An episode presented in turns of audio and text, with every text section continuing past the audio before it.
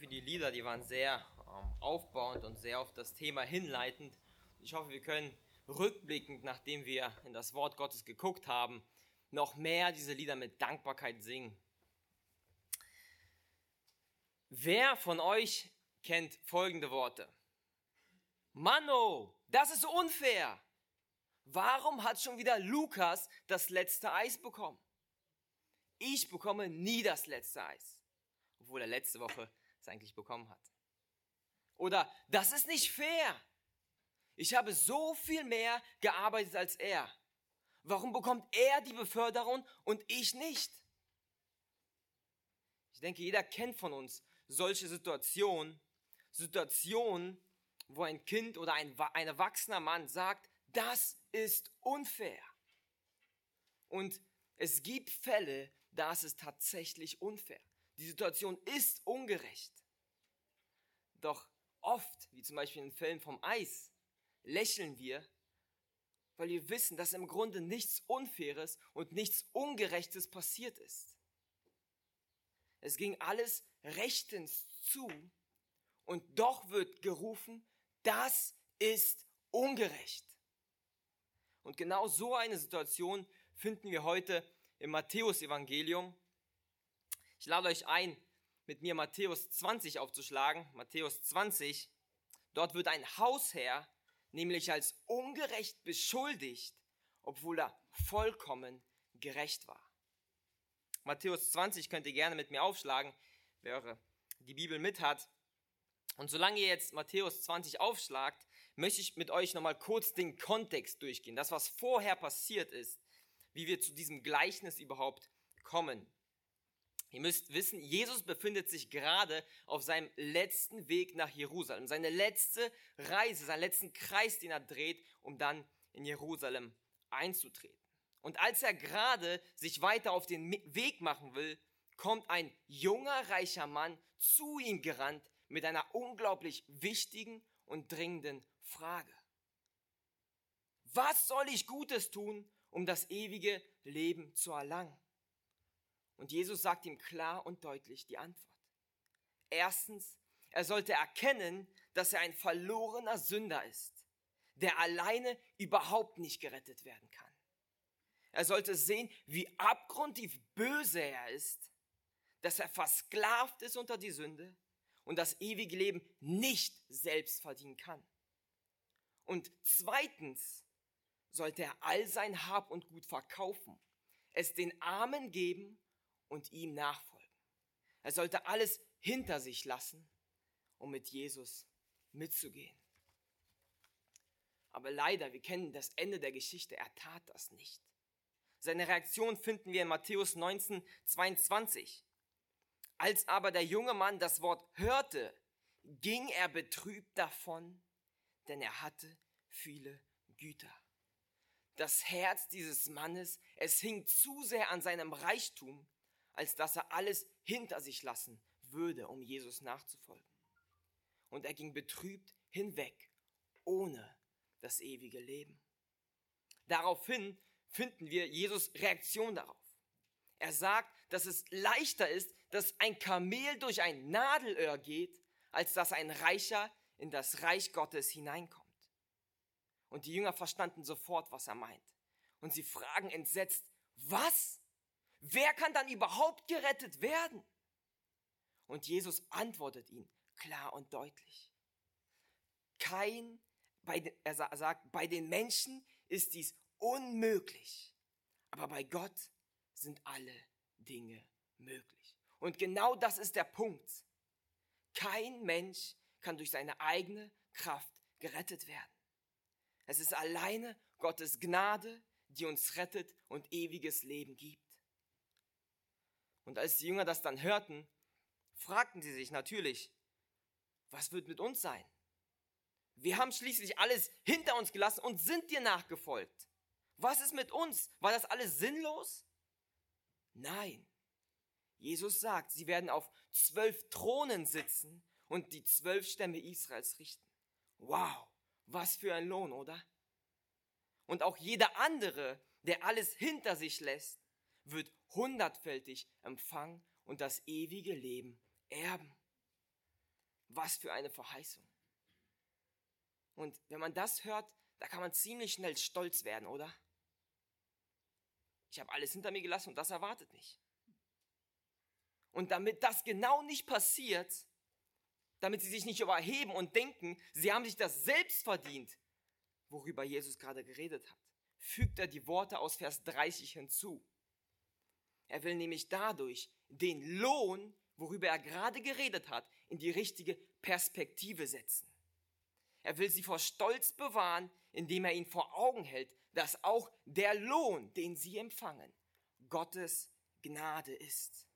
Und um diese Wahrheit dann zu erklären, erzählt Jesus ihnen ein Gleichnis, um das zu illustrieren, damit man es versteht, welches von Gnade und Güte handelt, die als unfair und ungerecht beschuldigt wird. Und genau dieses Gleichnis, das wollen wir uns heute Morgen zusammen angucken. In Matthäus 19 ab Vers 30 bis Matthäus 20 Vers 16. Ich denke, das war genug Zeit, um Matthäus 20 aufzuschlagen. Lasst uns die Verse lesen. Ich lese noch den Vers 30 mit aus Matthäus 19. Aber viele von den Ersten werden Letzte und Letzte werden Erste sein. Denn das Reich der Himmel gleicht einem Hausherrn, der am Morgen früh ausging, um Arbeiter in seinen Weinberg einzustellen. Und nachdem er mit den Arbeitern um einen Denar für den Tag übereingekommen war, sandte er sie in seinen Weinberg.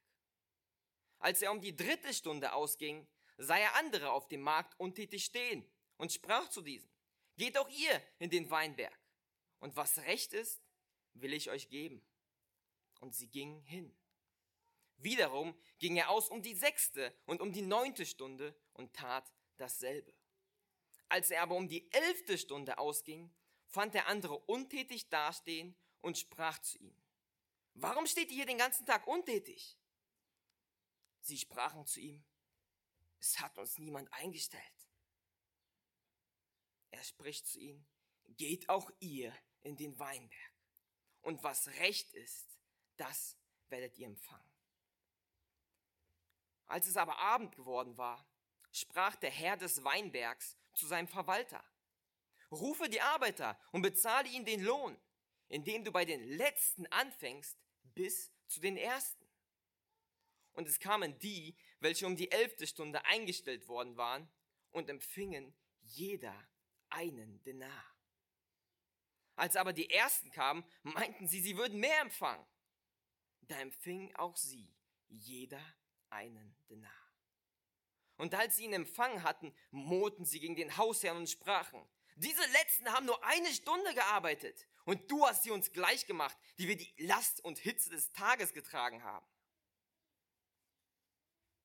Er beantwortete und sprach zu einem unter ihnen, Freund, ich tue dir nicht Unrecht.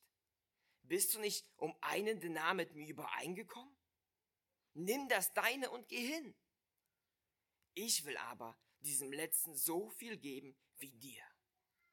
Oder habe ich nicht die Macht, mit dem meinen zu tun, was ich will? Blickst du darum neidisch, weil ich gütig bin? So werden die Letzten die Ersten und die Ersten die Letzten sein. Denn viele sind berufen, aber wenige auserwählt. Ich bete noch kurz. Herr, öffne unsere Augen, damit wir sehen die Gnade und die Wunder in deinem Gesetz. Amen. Amen. Ich habe die heutige Predigt Ist Gottes Gnade ungerecht genannt. Ist Gottes Gnade ungerecht. Und während wir uns durch den Text arbeiten, werden wir zwei große Punkte sehen, die in dem Gleichnis deutlich werden. Erstens, Gnade die beruft. Werden wir in Vers 30 bis Vers 7 lesen. Und dann zweitens Gnade, die belohnt. Gnade, die belohnt. Ab Vers 8 bis 16 dann. Und so lasst uns mit dem ersten Punkt beginnen. Gnade, die beruft. Tatsächlich beginnt der Sinnesabschnitt vom Gleichnis schon in Vers 30. Deswegen habe ich noch mit reingenommen beim Vorlesen. Vielleicht habt ihr ja beim Lesen schon bemerkt, dass eigentlich der 30. Vers genau dasselbe sagt wie der Vers 16 in Kapitel 20. Und das ist ganz bewusst so von Jesus gewählt. Diese beiden Verse, sie bilden nämlich den Rahmen für das ganze Gleichnis. Sie fassen die Wahrheit des Gleichnisses noch einmal in kurzer Form zusammen und zeigen eigentlich, worum das ganze Gleichnis eigentlich geht. Vers 30 heißt es, aber viele von den Ersten werden Letzte und Letzte werden Erste sein. Ich habe schon gesagt, dass dieser Vers eine Warnung an die Jünger ist. Jesus will sie davor bewahren, stolz zu werden und zu denken, sie haben ihre Rettung und auch ihren Lohn selbst verdient. Und so setzt er die, Rettung und den Lohn in die richtige Perspektive. Die Perspektive der Gnade. Aber was bedeutet dieser Vers jetzt nun, Vers 30? Die Ersten werden Letzte und Letzte werden Erste sein. Im Grunde ist der Vers eigentlich nicht schwer zu verstehen, wenn man das Gleichnis im Blick hat. Es gibt nämlich dann nur eine Möglichkeit, wie der Erste der Letzte und der Letzte der Erste sein kann. Wisst ihr wie? Indem alle gleich sind. Lass mich das muss kurz erklären, indem alle gleich sind. Bei einem Wettrennen gibt es nur eine einzige Möglichkeit, wie der erste Platz auch gleichzeitig der letzte Platz sein kann nämlich wenn alle die Ziellinie genau im selben Moment überschreiten. Wenn sie im gleichen Moment ankommen. Nur dann ist der erste Platz auch der letzte und der letzte der erste. Oder stellt euch eine Mathe-Olympiade vor. Wie kann der erste Platz auch der letzte sein? Ganz einfach, wenn alle Teilnehmer genau dieselbe Punktzahl haben. Dann sind alle Erster und alle Letzter gleichzeitig. Und genau das will Jesus uns zeigen. Genau das will er uns belehren. Er will sagen, Rettung und Lohn ist Gottes Gnade. Und deshalb wird ein Christ nicht höher sein als der andere Christ. Ihr empfangt genau dasselbe ewige Leben. Der eine bekommt nicht ein halbes und der andere nicht ein doppeltes. Ihr alle bekommt das ewige leben. Und ja, es wird auch individuellen Lohn geben, davon spricht die Bibel. Aber hier geht es nicht darum. Es geht hier die ganze Zeit um das Reich der Himmel, um das ewige Leben. Das haben wir vorhin gesehen, die erste Frage. Wie kann ich gerettet werden? Wie kriege ich das ewige Leben? Und es geht konstant um das Reich der Himmel. Das sehen wir auch in Vers 20 von unserem Gleichnis. Dort steht nämlich, Vers 1 von Kapitel 20. Denn das Reich der Himmel gleicht einem Hausherrn, der am Morgen früh ausging, um Arbeiter in sein Weinberg einzustellen. Dieses Gleichnis, es illustriert das Reich der Himmel. Und was meint Jesus damit? Er meint damit das kommende Königreich, welches er selbst als Messias aufbauen und regieren wird, wo er in Ewigkeit als König herrschen wird. Und alle, die Buße tun und an ihn glauben, werden Teil dessen sein. Dieses Königreich vergleicht er mit einem Hausherrn, der am Morgen früh ausging, um Arbeiter in sein Weinberg einzustellen. Nun, für uns hört sich das vielleicht ein bisschen komisch an, denn bei uns geht kein Arbeitgeber raus auf die Straßen, um sich Arbeiter zu finden. Doch in Israel war das tatsächlich ganz normal. Tatsächlich wird das sogar heutzutage noch praktiziert. Solche Arbeiter, sie hießen dann Tagelöhner. Denn sie wurden für einen Tag an, angestellt und auch am Ende des Tages bezahlt. Hatten so gesagt einen Eintagesvertrag oder wurden angestellt dafür. Und üblicherweise wurden solche Tagelöhner vor allem zur Zeit der Erntezeit angestellt. Denn dort musste man die Weinreben dann gepflückt haben, bevor der Spätregen kam und die ganze Ernte zunichte macht. Deshalb muss man schnell in der kurzen Zeit hinbekommen, alles von der Ernte abzureißen. Und weil man meistens nicht genug feste Arbeiter hatte in seinem Weinberg, hat man dann Tagelöhner angestellt dafür. Und wir sehen also, der Herr, er geht, der Hausherr, er geht jetzt raus am Morgen am frühen Morgen, das war sehr wahrscheinlich ungefähr um 5 Uhr morgens, um Arbeiter einzustellen. Warum 5 Uhr morgens?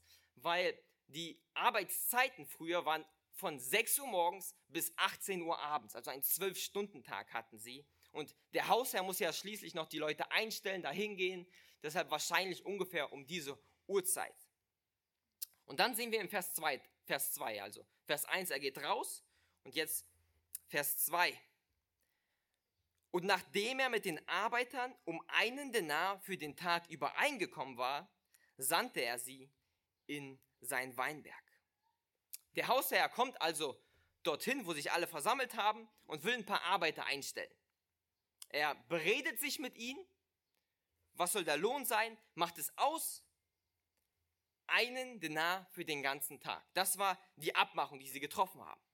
Und ihr müsst wissen, ein Denar für den ganzen Tag war ein sehr, sehr guter Lohn. Damals.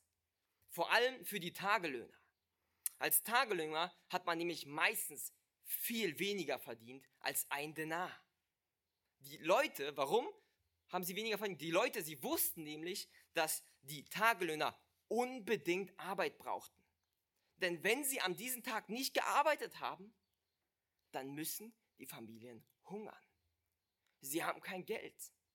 Und so haben die meisten Leute sich das zu Nutzen gemacht und ihn extra weniger bezahlt.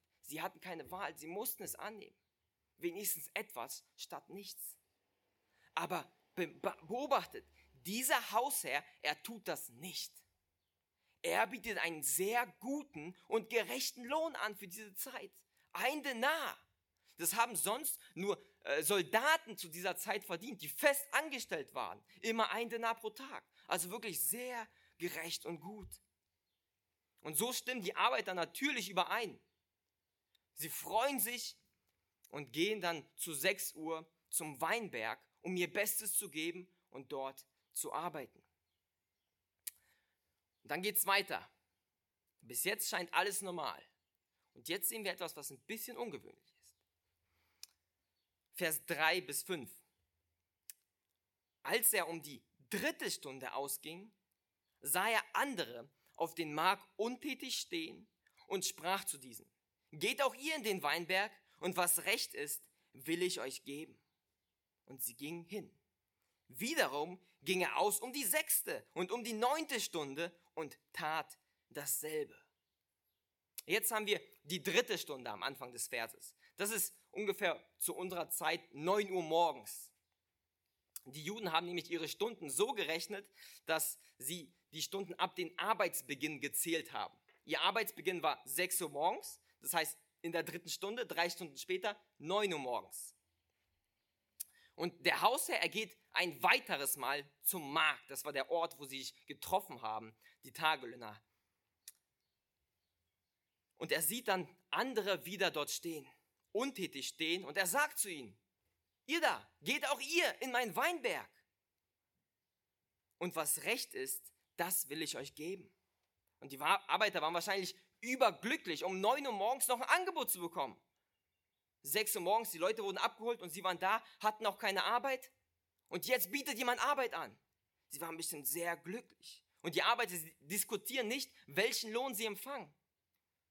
Beachtet, der Hausherr sagt, was recht ist, das werdet ihr empfangen. Und sie stimmen ein. Es war schließlich schon neun Uhr. wenn sie jetzt keine Arbeit bekommen, vielleicht bekommen sie gar nichts und haben nichts am Ende des Tages. Und so gehen sie auch wieder freudig, Arbeit gefunden zu haben, zum Weinberg. In Vers 5 steht das, dass er dasselbe noch einmal tat, nämlich um die sechste Stunde und um die neunte Stunde. Er ging also wieder um 12 Uhr und dann um 15 Uhr raus und stellte genau so wieder Arbeiter ein. In den Versen 6 bis 7 lesen wir dann, dass er noch ein letztes weiteres Mal ausging, um Arbeiter einzustellen. Und ich denke, jetzt werden wir sehen, was es alles ein bisschen zu bedeuten hat.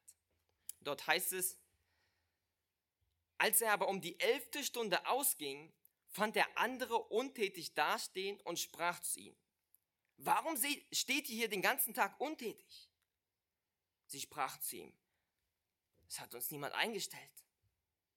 Er spricht zu ihnen, geht auch ihr in den Weinberg und was recht ist, das werdet ihr empfangen. Jetzt ist es schon die elfte Stunde, also ungefähr 17 Uhr. Und der Arbeitstag, endete um 18 Uhr. Und er geht wieder zum Markt und sieht Leute untätig dastehen. Und er fragt sie, warum steht ihr den ganzen Tag untätig? Wollt ihr nicht arbeiten? Und sie antworteten, es hat uns niemand eingestellt.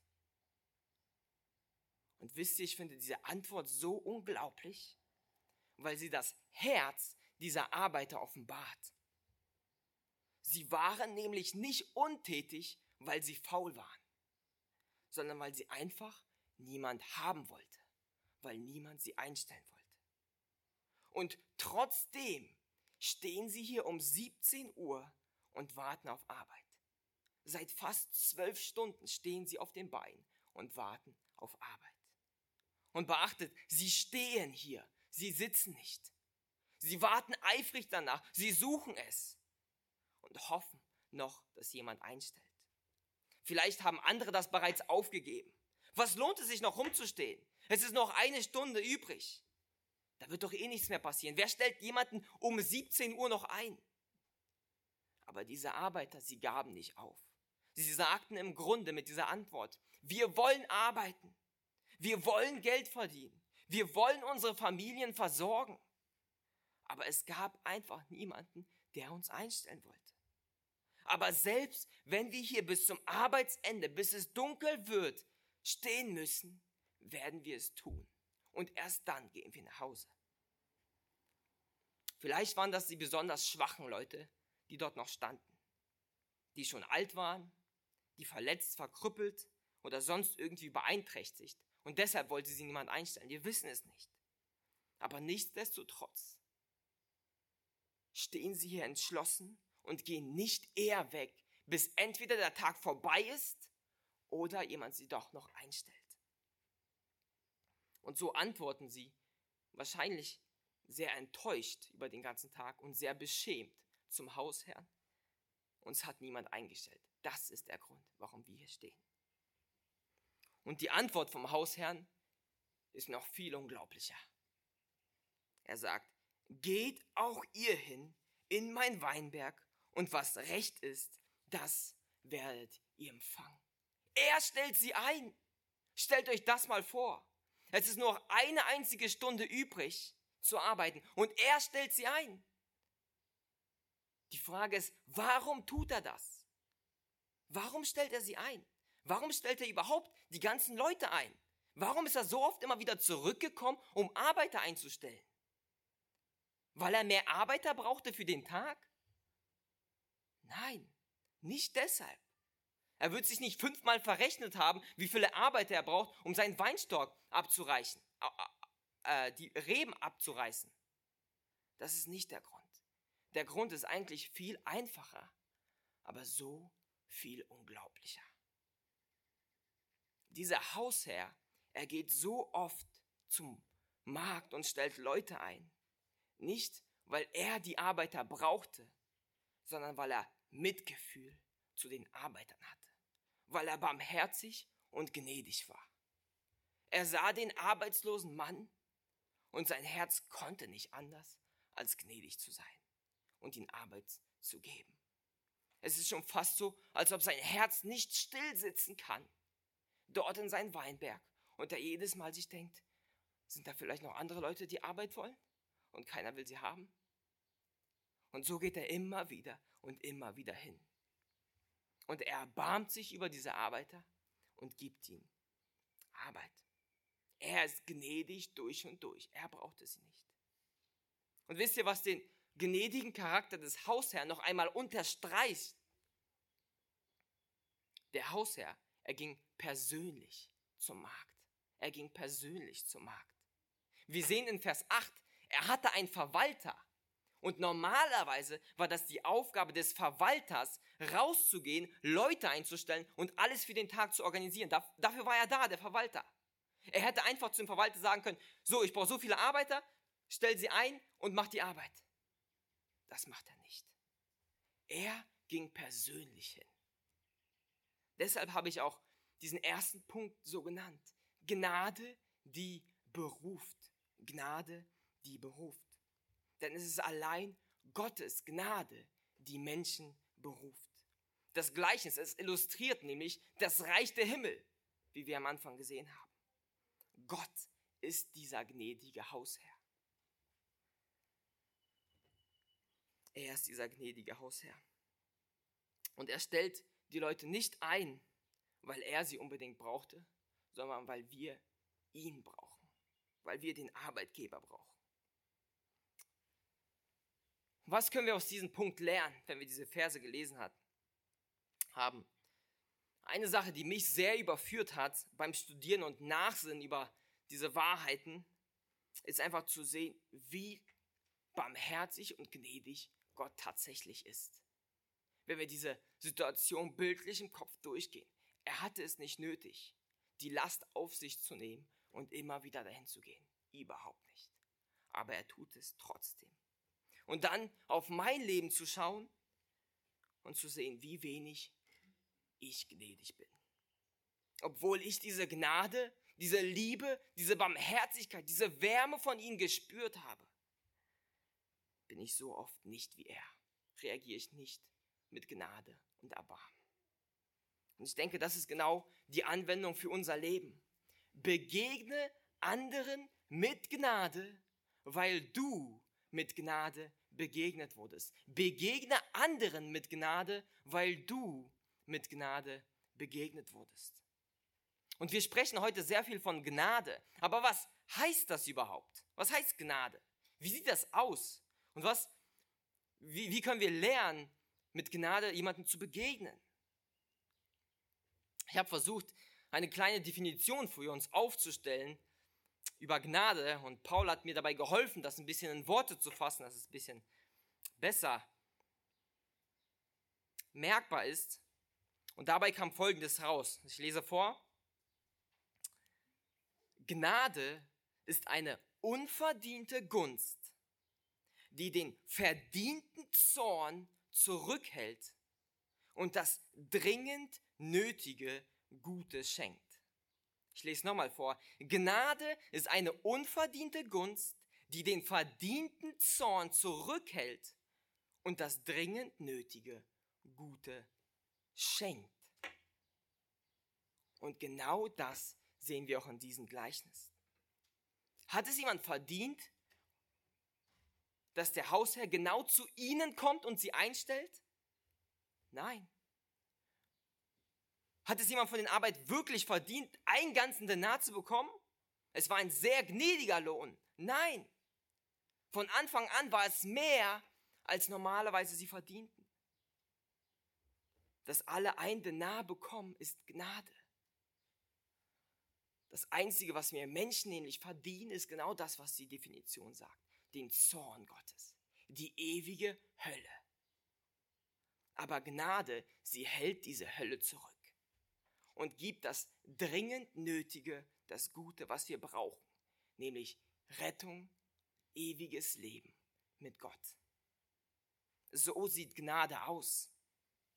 Aber wie können wir lernen, so zu werden, in unseren alltäglichen Situationen, Beziehungen mit Gnade zu reagieren? Ich denke, die Antwort liegt in den Versen selbst.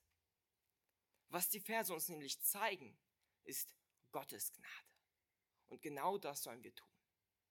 Wir sollen auf die Gnade Gottes zu uns schauen, damit wir lernen, selber mit Gnade zu reagieren. Indem wir darauf schauen, wie unglaublich gnädig und barmherzig Gott zu jedem Einzelnen von uns war. Und dieser erste Punkt, er zeigt es genau. Wie er rausging und Arbeiter suchte. Wie er zu dir und zu mir ging und uns einstellte. Nicht, weil er uns brauchte unbedingt und seine Ernte kaputt geht. Nein. Weil wir ihn brauchten, weil wir den Lohn brauchten. Ich weiß nicht, wie es euch geht, aber jedes Mal, wenn ich auf diese Gnade schaue und darüber nachsinne, dann wird mein Herz zerbrochen. Es ist immer wieder erstaunlich, in diese Tiefen reinzuschauen und einfach über diese einfachen, aber so tiefen Wahrheiten nachzudenken.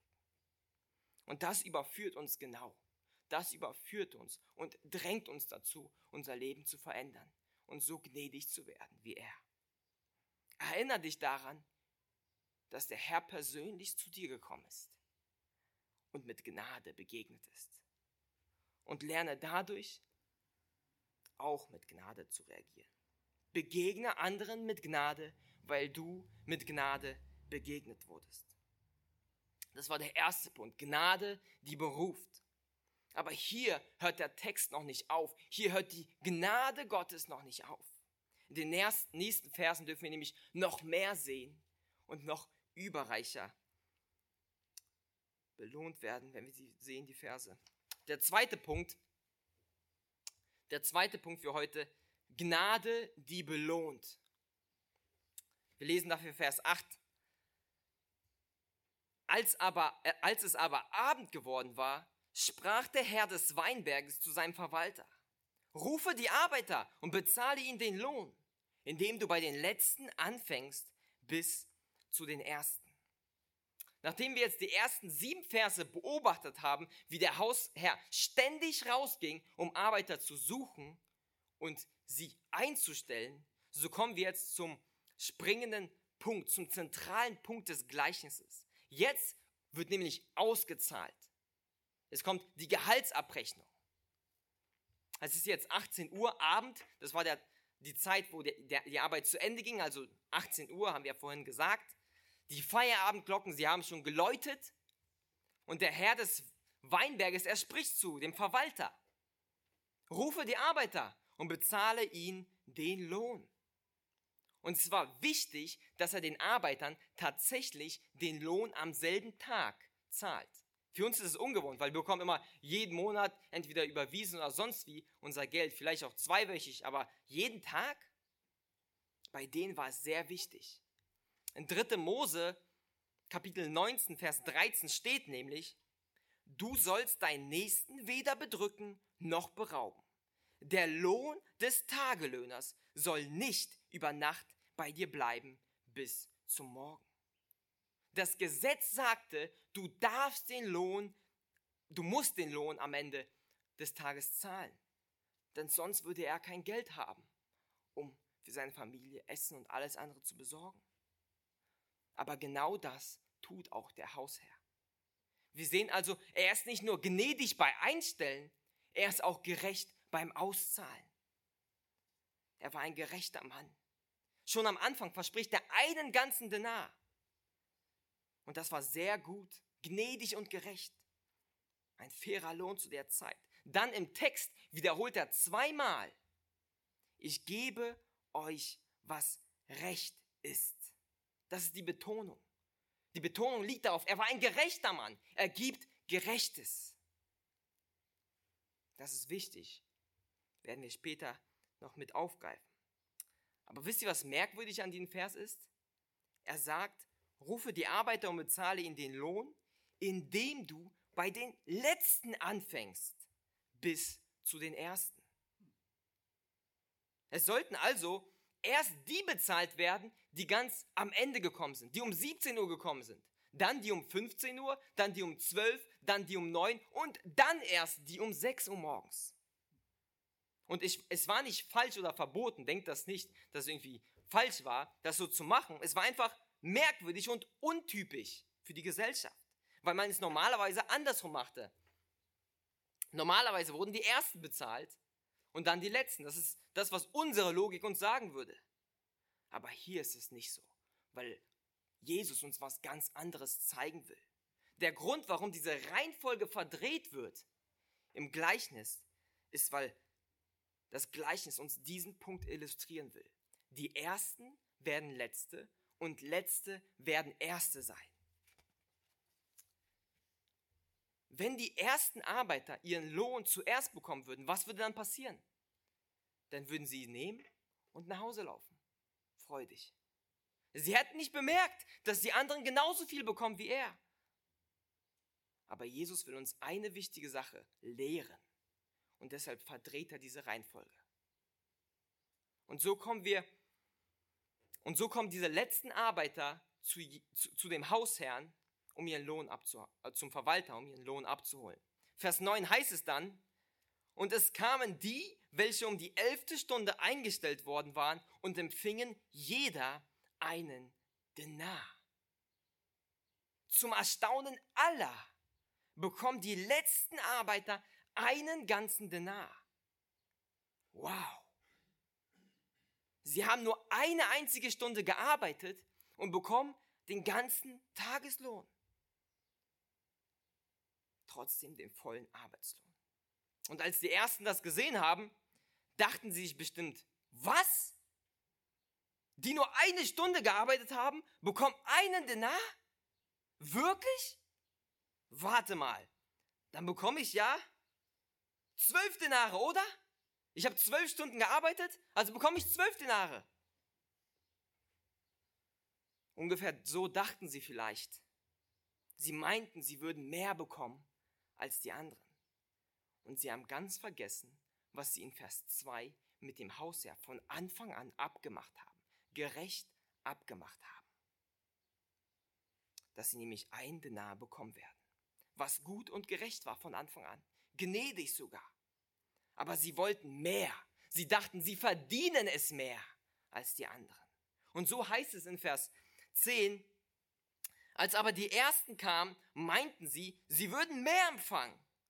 Da empfingen auch sie jeder einen Denar.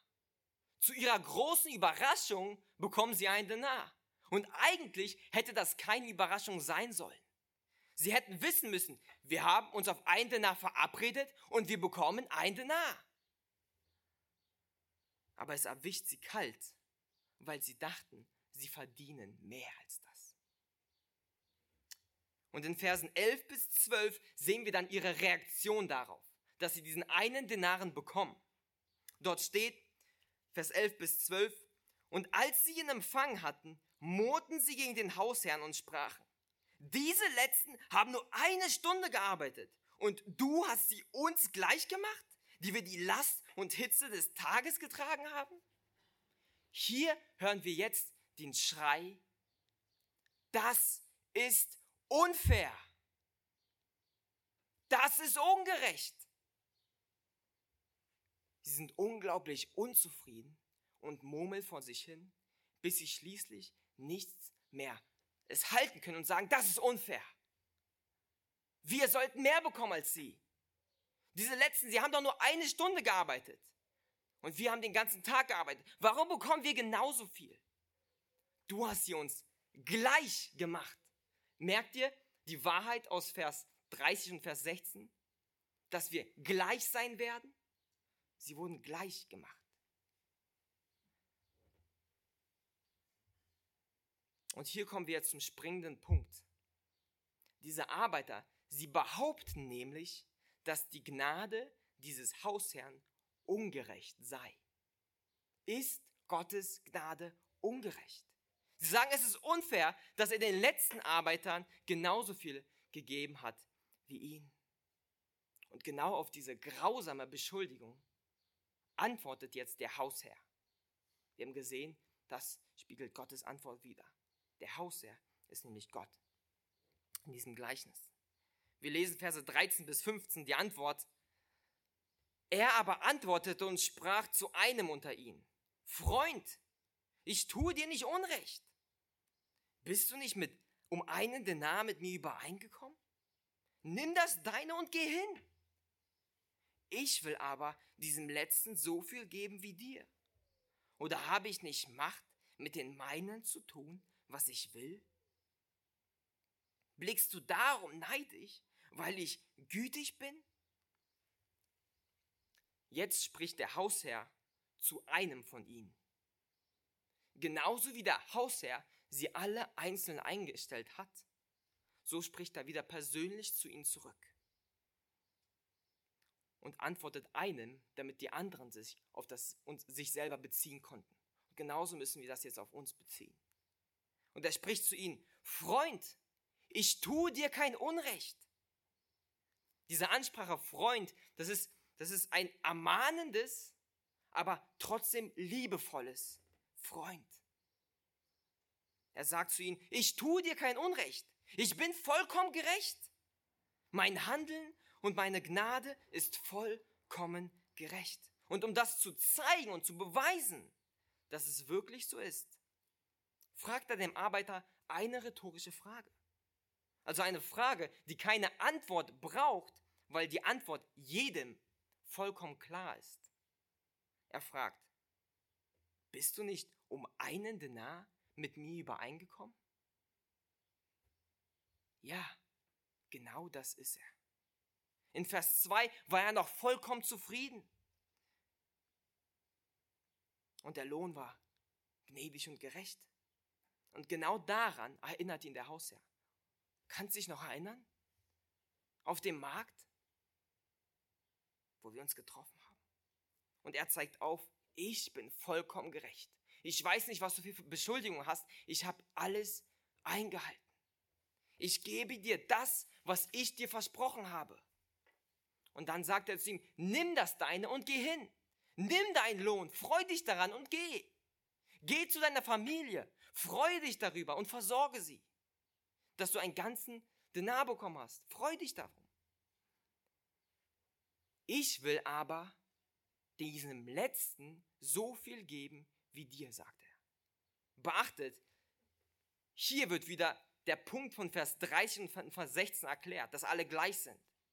Ich gebe euch beiden genauso viel. Ihr bekommt gleich viel. Und um zu zeigen, dass seine Gnade vollkommen gerecht ist, stellt er noch eine weitere rhetorische Frage, um das noch einmal zu unterstreichen. Er sagt, oder habe ich nicht Macht, mit dem meinem zu tun, was ich will? Darf ich etwa nicht mit meinem Geld tun, was ich will? Ist mir das etwa nicht erlaubt? Welches Gesetz verbietet mir das? Und auch diese Frage braucht keine Antwort. Wir alle wissen es. Keins. Es verbietet nichts. Es ist nicht ungerecht. Wenn er gnädig ist, dann ist das vollkommen gerecht, weil er von den Seinen gibt. Und in den letzten Worten offenbart er noch einmal in dieser letzten Frage das Herz der murrenden Arbeiter. Vorher haben wir das Herz der letzten Arbeiter gesehen und jetzt offenbart er das Herz der murrenden Arbeiter. Er fragt sie, blickst du darum neidisch, weil ich gütig bin? Er stellt die Frage, was ist eigentlich das Problem hier? Ist es, dass ich ungerecht bin in meiner Gnade? Dass ich unfair bin? Nein. Vielleicht liegt viel eher das Problem bei dir. Blickst du eher neidisch, weil ich gütig bin? In der Elberfelder Übersetzung steht, oder blickt dein Auge böse, weil ich gütig bin. Hier wird nochmal der Kontrast deutlich. Das Auge dieser Menschen, es blickt böse, Sie waren neidisch auf andere. Sie dachten, sie haben mehr verdient. Sie waren neidisch und zum Kontrast dazu, der Hausherr war gütig. Er war gut. Das Problem, es lag bei ihnen, bei ihrem Neid und nicht bei Gottes Gnade. Diese ist nämlich vollkommen gerecht. Und Vers 16, es schließt wieder den Rahmen des ganzen Gleichnisses. Er sagt ähnliche Worte, nur umgedreht, wie in Vers 30. So werden die Letzten die Ersten und die Ersten die Letzten sein. Denn viele sind berufen, aber wenige auserwählt. Und auch hier stellt der Hausherr immer noch Gott dar das Gleichnis. Der Hausherr ist Gott und die Menschen, äh, die, die Arbeiter sind die Menschen, die von Gott gerettet wurden. Der eine früher, der andere später. Der eine konnte Gott länger dienen, der andere nur eine Stunde. Der eine hat gepredigt, der andere hat Stühle zum Gottesdienst aufgestellt. Der eine hat viele Konferenzen in sein Leben gehalten, der andere hat in der Küche gedient für Gott. Der eine war ein treuer Pastor und der andere kam regelmäßig zur Gebetsstunde. Der eine hat viele Gemeinden gegründet, der andere kämpft immer noch damit, morgens früh aufzustehen. Und Jesus sagt hier, das ist jetzt das, das Wichtige, was wir verstehen müssen. Das ist die Wahrheit, die er uns mitgeben will.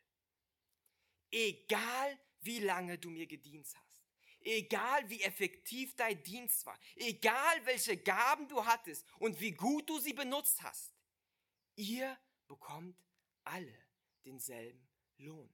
Und er spricht über das Reich der Himmel, also über das ewige Leben. Ihr werdet alle dasselbe, trotz dessen dasselbe ewige Leben bekommen. Egal, ob es der Schächer am Kreuz war oder der Apostel Paulus. Beide werden sich im ewigen Leben bei Gott wiedersehen. Egal, ob es jemand war, der Jahrzehnte für Gott gedient hat oder der am Sterbebett Gott bekannt hat, seine Sünden bekannt hat und ihm nachgefolgt ist. Beide bekommen dasselbe ewige Leben. Warum? Weil keiner von uns das ewige Leben verdient hat. Egal wie lange und wie viel er Christus gedient hat. Matthäus 20, 16 redet genau davon, dass es allein Gottes Gnade ist, die dich auserwählt hat. Und du hast nichts dafür getan. Dort heißt es, denn viele sind berufen, aber wenige auserwählt. Was hast du dazu beigetragen, dass du am Weinstock Gottes länger arbeiten konntest als der andere? Dass du auserwählt bist? Dass du die Gabe des Predigers hast oder sonst eine Gabe und der andere nicht? Ja, genau, nichts.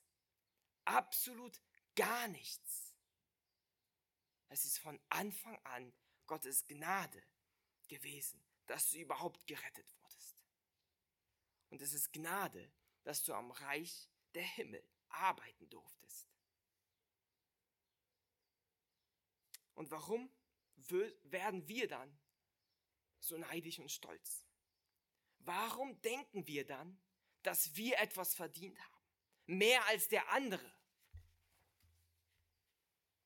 Ist es nicht Gnade, dass er dich eingestellt hat und nicht jemand anderes? Dass du um 6 Uhr einsteigen konntest und nicht um 15 Uhr dabei warst? Ist der Lohn nicht gnädig gewesen von Anfang an? Genau das will uns Jesus in diesem Abschnitt lehren. Er will uns zeigen, dass es Gottes Gnade ist, die uns belohnt. Deshalb auch dieser zweite Punkt. Gnade, die belohnt. Gnade, die belohnt. Und wisst ihr, was ich so unglaublich fand, als ich dann weiter über das Gleichnis nachdachte? Der Hausherr ergibt uns nicht das, was wir verdienen, sondern das, was wir unbedingt brauchen. Hätte ein Zwölftel von einem Denan den letzten Arbeiter gereicht, um seine Familie zu ernähren? Nein, hätte es nicht. Hätte es nicht. Die Arbeiter, sie haben unterschiedlich lange gearbeitet, aber sie hatten alle dieselbe Not. Jeder von ihnen brauchte ein Denar, um über die Runden zu kommen. Und so gibt der Herr, der gnädig ist, aus seiner Gnade das Gute, was sie unbedingt brauchen unbedingt und dringend brauchen, aber nicht verdienen.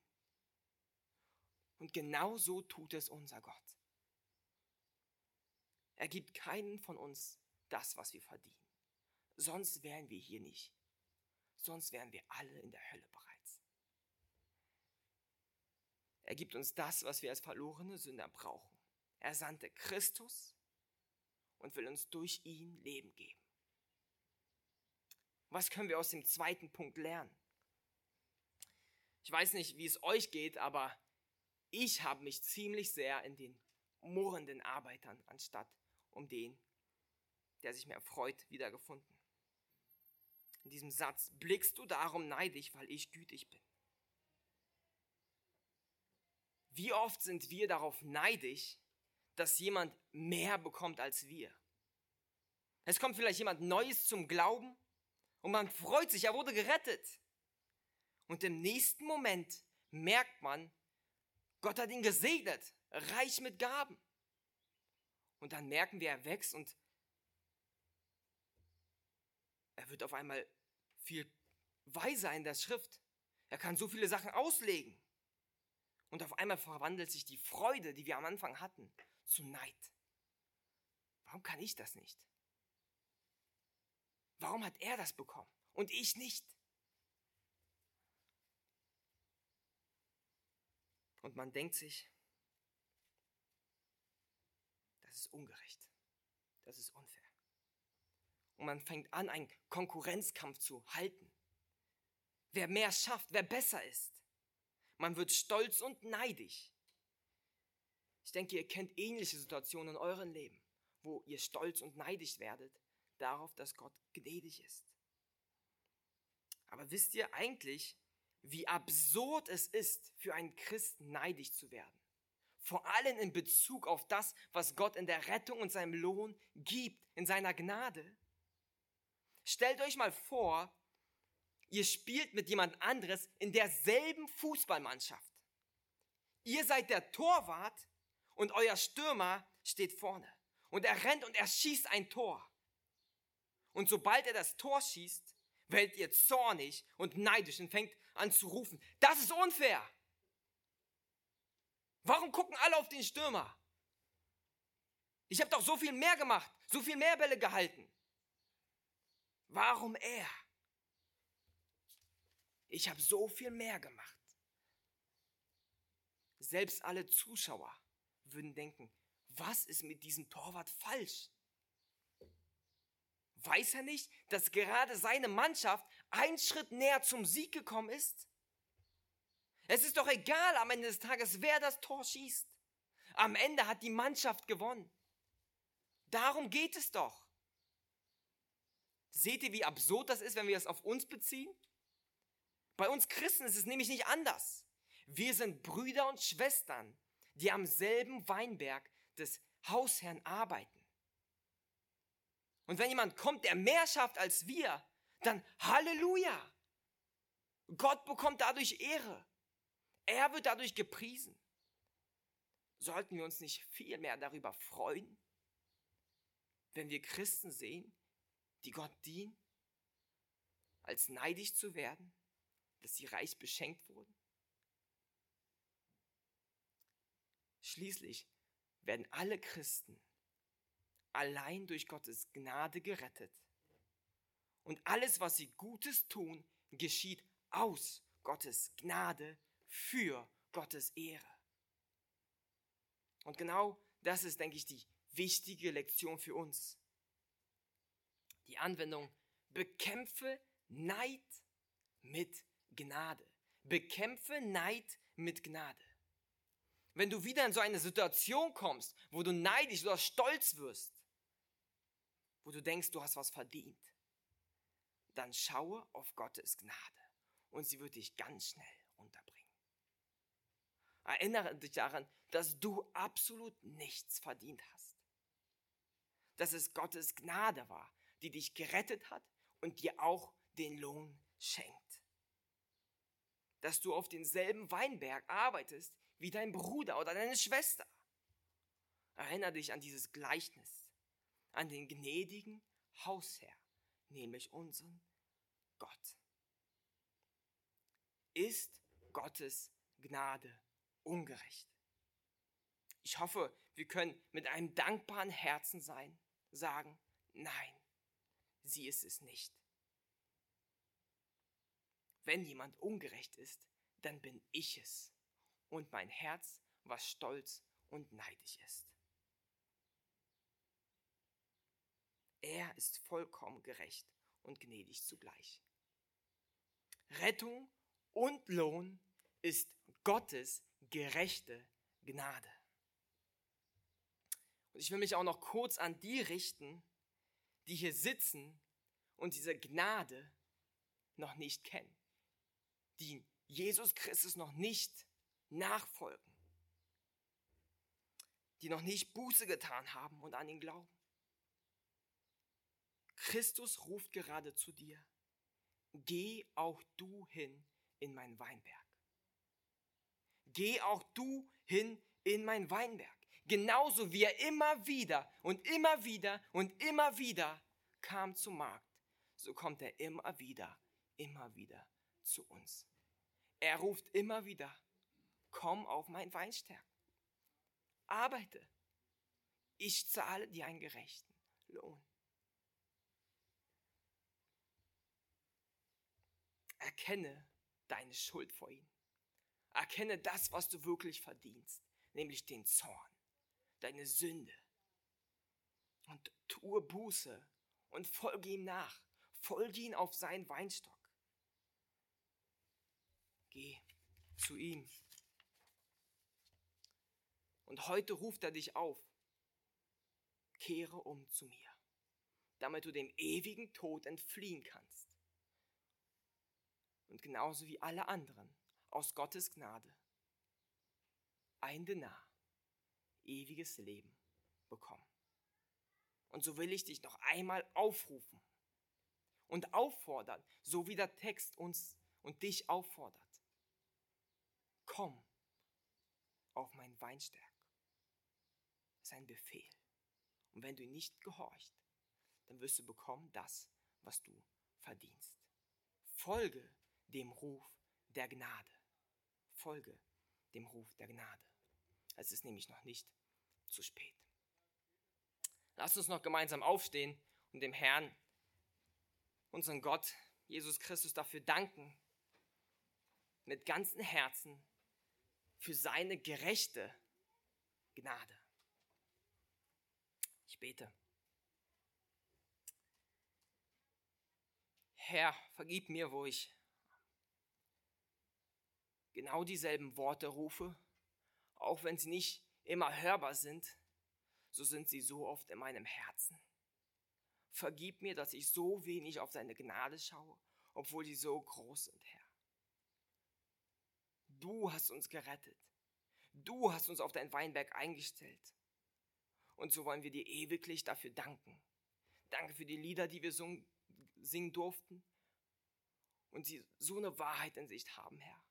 Ich freue mich, wenn wir 10.000 Jahre in der Ewigkeit und noch länger singen dürfen von der ersten Gnade, wie du zu uns kamst. Dafür preise ich und lobe ich dich. Und Herr, bitte hol noch mehr Arbeiter in deinen Weinstock. Rette noch mehr Leucht Menschen. Sei noch weiter gnädig, Herr. Amen.